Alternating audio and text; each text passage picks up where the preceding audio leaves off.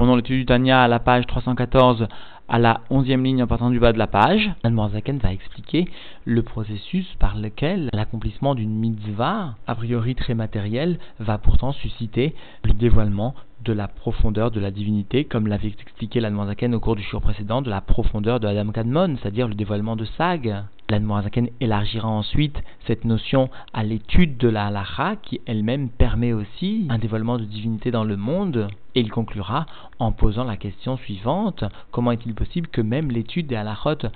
très peu fréquentes comme le pigoul, comme l'interdiction donc de manger du pigoul, qui de surcroît est une mitzvah négative, dont nous ne voyons pas qu'elle brasse des étincelles, des nitsutsot de divinité tombées dans la klipat noga, eh bien sous-entendu, pourquoi pourtant nos sages nous recommandent d'abonder dans l'étude de l'ensemble des mitzvot, y compris de ces mitzvot si peu fréquentes et négatives? Nous reprenons donc l'étude dans les mots à la page 314 à la 11e ligne en partant du bas de la page. Ar leavin er aetrog chez par.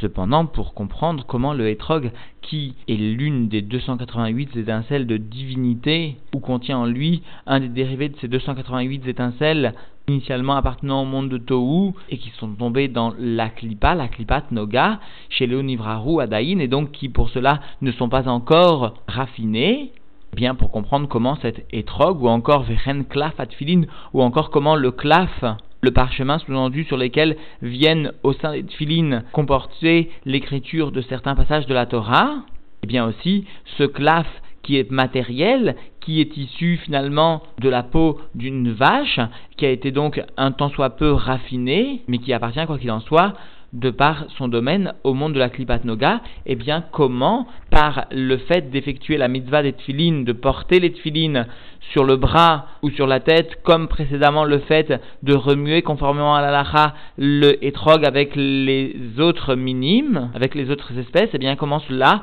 Yamshir, Or Bekelim des Zun de Atzilut, comment cela vient apporter, vient faire descendre une lumière de l'essence de Dieu dans les Kelim, donc de la partie Zachar Venugva du monde de Hatzilut, parce que souvenons-nous du début de cette lettre où l'Admorazaken a bien expliqué que la racine des mitzvot, le shoresh finalement des mitzvot, est la lavnuni du monde de Keter, c'est-à-dire la partie blanche, la partie profonde du monde de Keter, blanche parce que cela est l'expression du chesed, de la bonté que vient amener finalement l'accomplissement de la mitzvah, eh bien la racine donc des mitzvot, eh bien ce monde de Keter, et lorsqu'une mitzvah est accomplie, eh bien, descend de la lumière dans le Zairenpin du monde de Hatzilut. Cette lumière de Zairenpin, donc, est le reflet de l'essence de Dieu. Et cela, expliqué la Nounarken, produit un Yichud, un Yichud Zun, une union du Zahar, c'est-à-dire de l'ensemble des sphirotes du Zairenpin de Hatzilut dans la Malchut de Hatzilut, qui sera transmis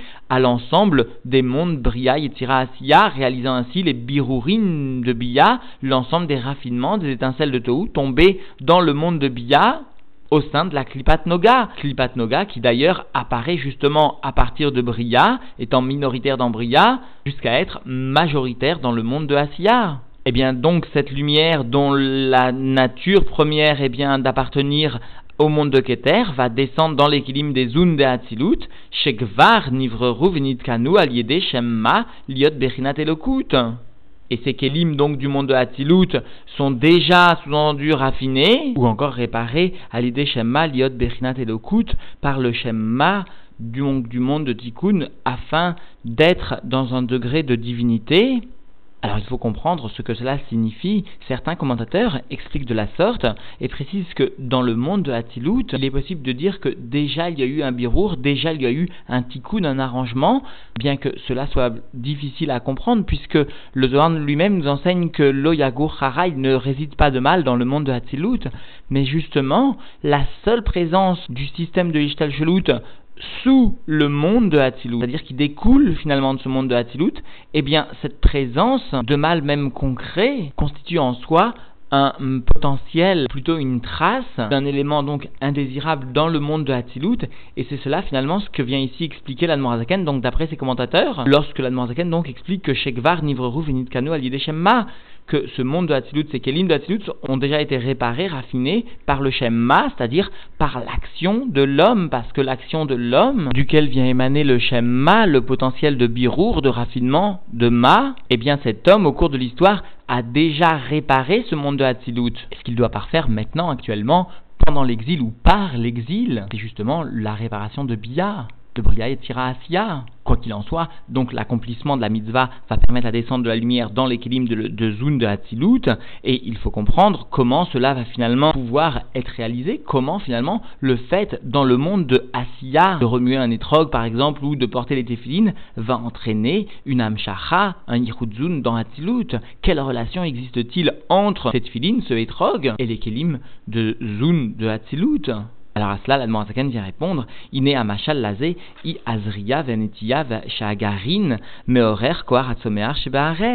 Alors voici que l'exemple pour comprendre cela et l'ensemencement, la plantation, c'est-à-dire le fait que les graines qui sont plantées, qui sont ensemencées, eh bien, lorsqu'elles sont dans cet état, dans la terre inférieure, eh bien, cela va venir réveiller le Koar Atzomear, la force de faire germer de la terre cette force de faire germer dans la terre a été donnée à la terre par Dieu, chez Udvar Hashem, et c'est en l'occurrence donc la parole divine Tiche Haaretz que donc la terre pousse, fasse pousser, et périr, rouler, etc., comme l'explique la Torah, un arbre fruitier, etc.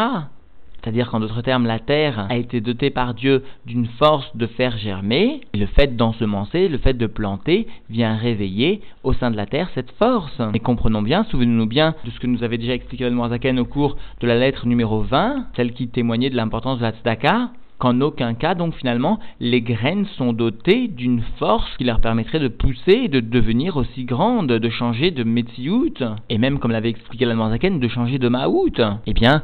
cette graine est l'équivalent ici des Maïm Nukvin, de l'effort de l'homme, du réveil d'en bas, de la même façon que l'homme n'a pas la possibilité concrètement d'entraîner une Amshara de Keter dans zone de Hatzilut, tout comme finalement cette graine n'avait pas intrinsèquement la possibilité de donner des fruits. Et la graine pouvait donner des fruits seulement donc quand il y avait cette ensemencement, c'est-à-dire à l'idée à Alat Maïm Nukvin, les chorchos, lorsque l'effort d'en bas, les Maïm Nukvin, le fait d'ensemencer la graine, eh bien lorsque cela viendra réveiller le Kohar Atzoméar, justement, cette force de faire germer qui émane d'en haut du Shoresh, qui émane de Dieu, qui est le Mahamar Titche Haaretz, que viendra développer justement la terre. Ou en d'autres termes, comme le font remarquer les commentateurs, comprenons de ces mots de la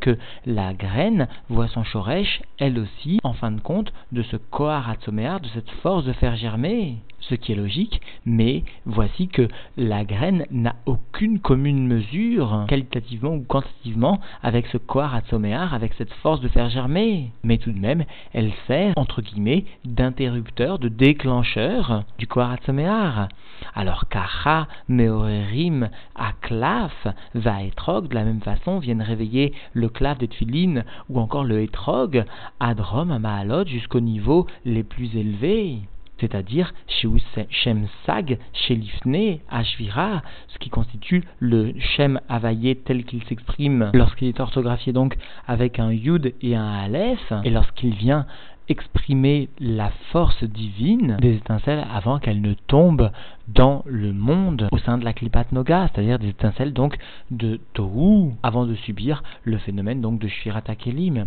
Chez où Ma'ut Va'atzmut Orot, chez Be'adam Kadmon, ce Shem Sag, comme l'a expliqué la au cours du show précédent, constitue l'essence même, le Ma'ut Ve'atzmut des lumières de Adam Kadmon, non pas le Metzar,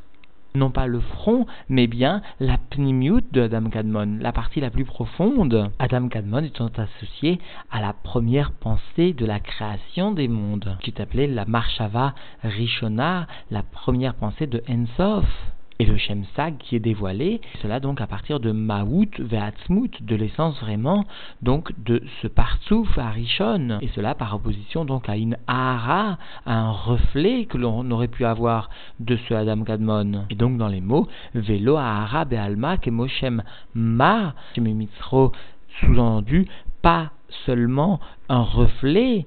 de ce Adam Kadmon, comme le réalise le dévoilement du Shem Havaye lorsqu'il s'exprime par la Gmatria Ma, sous la forme de Ma est tel qu'il vient représenter seulement le niveau, le potentiel divin de l'homme, de l'individu. C'est-à-dire que finalement, par l'accomplissement de la mitzvah, par l'accomplissement donc de la mitzvah du ou du etrog, l'homme va venir réveiller la profondeur, l'aspect profond de Adam Kadmon, alors que l'homme lui-même, son shoresh, c'est-à-dire la forme dévoilée de sa divinité qu'il peut mettre en œuvre au cours de la création, n'est que le Shemma, c'est-à-dire n'est que une Ahara de Adam Kadmon. Et nous reprenons dans les mots Belimud Veyun Il de la même façon par l'étude, par l'approfondissement des halachot, des mitzvot, des mitzvot de Tefillin ou des mitzvot du Etrog ou encore de l'ensemble des mitzvot, eh bien, Meorer Bechinat Chabad, l'homme va ainsi réveiller le degré de Chorma Binadahat chez Be'eser Sfirot des Kelim des des dix donc des kelim, de la partie donc intellectuelle, des dix de Zun, donc de Hatzilut, Vead, Rom Amaalot, Gamken, Bechinat, Chabad, Shebesag, Apnimit, Adam Kadmon, Ayotzederer, Ayenaim, Roulé. Et cela, bien sûr, va se répercuter jusqu'au niveau les plus élevés, c'est-à-dire le niveau de Chabad du Shem Sag, s'il est possible d'appeler Chabad de Sag, c'est-à-dire ce que rappelle ici la Noirzaken, la partie profonde de Adam Kadmon dans sa partie sous-entendue intellectuelle, et cela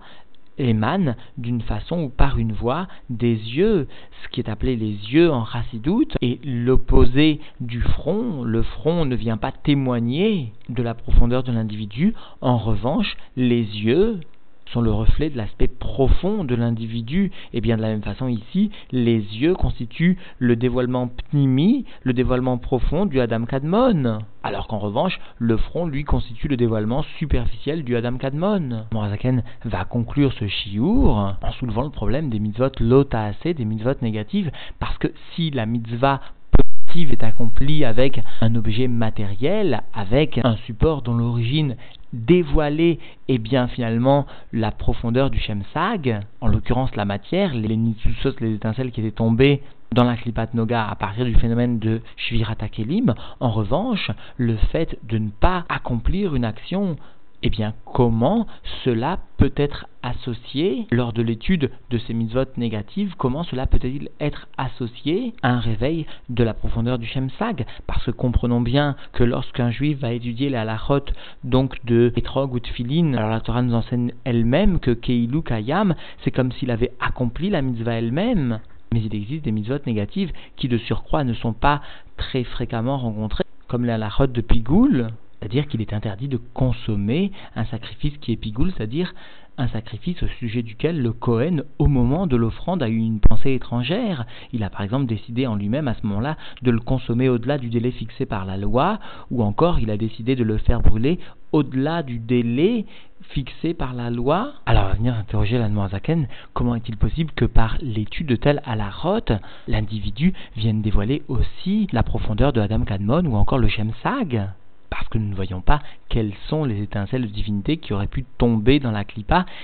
dont on pourrait dévoiler le shoresh, la racine, c'est-à-dire le shemsag. Alors Zaken va finalement répondre au cours du jour prochain que finalement l'ensemble d'Alachot, quel que soit ces Alachot concernés, permet une Amshacha, une descente de la Chormaïla, une descente donc de la sagesse suprême de Dieu, béni soit-il. Et donc la question nous est posée ici, Vekol, Anis et tout ce qui nous a été enseigné plus haut, eh bien, ou mitzvot assez concerne l'ensemble des mitzvot qui permettent soit par leur accomplissement, soit par leur étude, finalement, le dévoilement de Sag. Aval, l'obelimud praté à la isouré, l'otaase, les chaora, mais pas en ce qui concerne l'étude des détails des halachot, des interdictions, donc des mitzvot négatives a priori, ou biprat bedavar de lo klal, et en particulier en ce qui concerne des sujets qui ne sont pas du tout fréquents, à propos desquels, sous-entendu, il n'est pas question d'appliquer le principe évoqué par l'Agmara que Yoshev et lo avar avera, rar qui ilou à sa mitzvah, quelqu'un qui s'assoit, sous-entendu, qui ne fait pas, qui ne transgresse pas, eh bien, lui donner un salaire comme s'il avait accompli une mitzvah. Parce que justement, cette mitzvah étudiée concerne donc des halakhot très peu fréquentes qui ne sont pas finalement rencontrées dans le quotidien. Kemo donc comme les détails des halakhot de Pigoul, de cette viande impropre à la consommation à cause de la pensée étrangère du Kohen ou des sujets de ce type. Et la réponse donc nous sera donnée au prochain chiour. Quoi qu'il en soit, Morzaken est donc venu expliquer le principe selon lequel la mitzvah matérielle positive va venir réveiller ce qui constitue le shoresh de la mitzvah elle-même, le shoresh concret, la racine concrète de la matière de la mitzvah, c'est-à-dire le shem sag, nom du shem availlé tel qu'il vient représenter un dévoilement très important, à savoir des étincelles avant qu'elles ne subissent le phénomène de la shirata kelim. C'est cela que l'homme, finalement, par son investissement de ma, par son investissement de divinité qu'il pourra mettre à profit pour raffiner Ban, viendra dévoiler dans le monde. Et cela, après la Zaken, constitue un dévoilement donc de la profondeur de Adam Kadmon. Et cela est obtenu aussi par l'étude de la halacha. Et la mitzvah, ou l'accomplissement ou l'étude de cette mitzvah constitue une sorte de graine, c'est-à-dire constitue l'élément qui viendra dévoiler le Koharatzomear, la force divine initiatrice en tout premier lieu de la création, donc, soit de cette graine, soit de la matière de cette mitzvah. C'est dire, à conclure Zaken, que cet ensemencement constitue la halat maim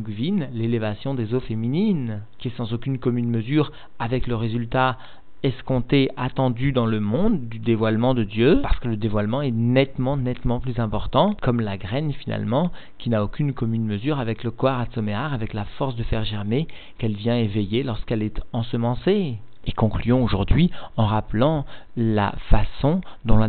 est partie de ce monde. Cela sans nul doute sera pour nous une de kohar, un une force supplémentaire pour nous permettre d'augmenter dans l'accomplissement des mitzvot. En effet, la est partie à Kfar Piazna, comme nous l'avions déjà précisé, il venait d'écrire la Yeret HaKodesh numéro 20, la lettre 20, Raf, dans laquelle il a expliqué l'importance de l'accomplissement de la Tzedaka et des mitzvot Maasiot en particulier. Et eh bien, avant de partir de ce monde, étant très faible, puisqu'il était l'heure de la Havdalah après Shabbat, il a demandé à une petite fille de tenir le kos chez l'Havdalah, de tenir le verre de Havdalah,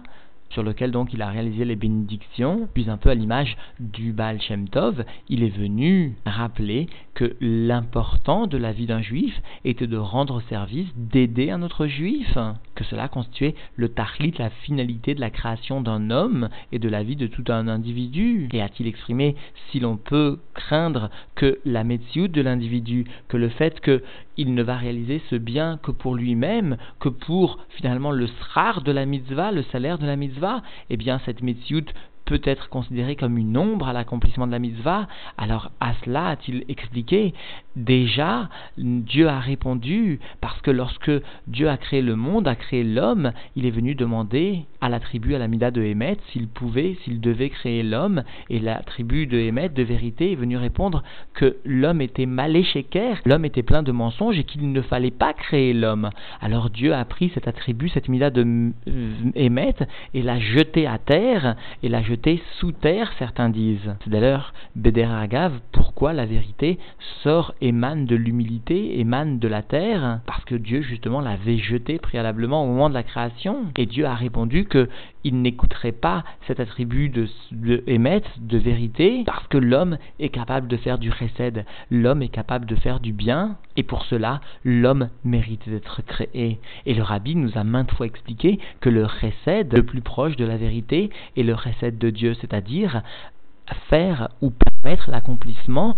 à un autre juif d'une mitzvah, d'une bonne action, parce que c'est cela le recette chez les maîtres, la bonté de vérité, une bonté qui donne au juif qui accomplira la mitzvah, au juif que l'on vient aider, non seulement une aide dans cette vie, dans ce monde-ci, dans ce lamazé, mais aussi une bonne action pour le olam pour le monde futur. C'est cela, souligne le rabbi, le chesed shalemet, la bonté de vérité que l'on peut donner, que l'on peut réaliser pour un autre juif, lui faire, lui permettre d'accomplir une mitzvah, l'aider à accomplir une mitzvah. Et en rien, nous ne devons être gênés par notre propre argacha, par notre propre sensation d'une forte métiou, d'une forte présence, de notre prise de conscience de nous-mêmes. Le principal restant l'action réalisée dans le monde à savoir aider un juif à accomplir une mitzvah. C'est cela le tachlit, c'est cela le chesed, et même le chesed shalemet, la bonté de vérité que nous devons à tout prix, à l'image de notre rabbi, réaliser dans le monde.